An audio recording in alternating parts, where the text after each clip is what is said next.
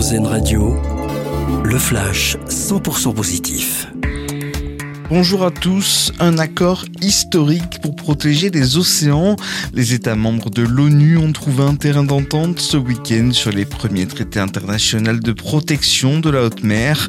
L'objectif contrecarrer les menaces qui pèsent sur les écosystèmes vitaux pour l'humanité. Le contenu exact du texte n'a pas été publié dans l'immédiat, mais les militants l'ont salué comme étant un tournant décisif pour la protection de la biodiversité. Une nouvelle bande-annonce pour le film Peter Pan et Wendy. Cette fois-ci, les enfants devront affronter le capitaine Crochet, interprété par l'acteur anglais Jude Law.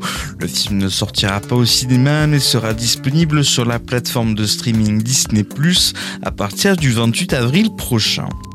À partir de mercredi, journée internationale des droits des femmes, le réseau social Snapchat fera apparaître en réalité augmentée des statues de femmes emblématiques dans huit grandes villes françaises, aux côtés de monuments réels dédiés aux hommes.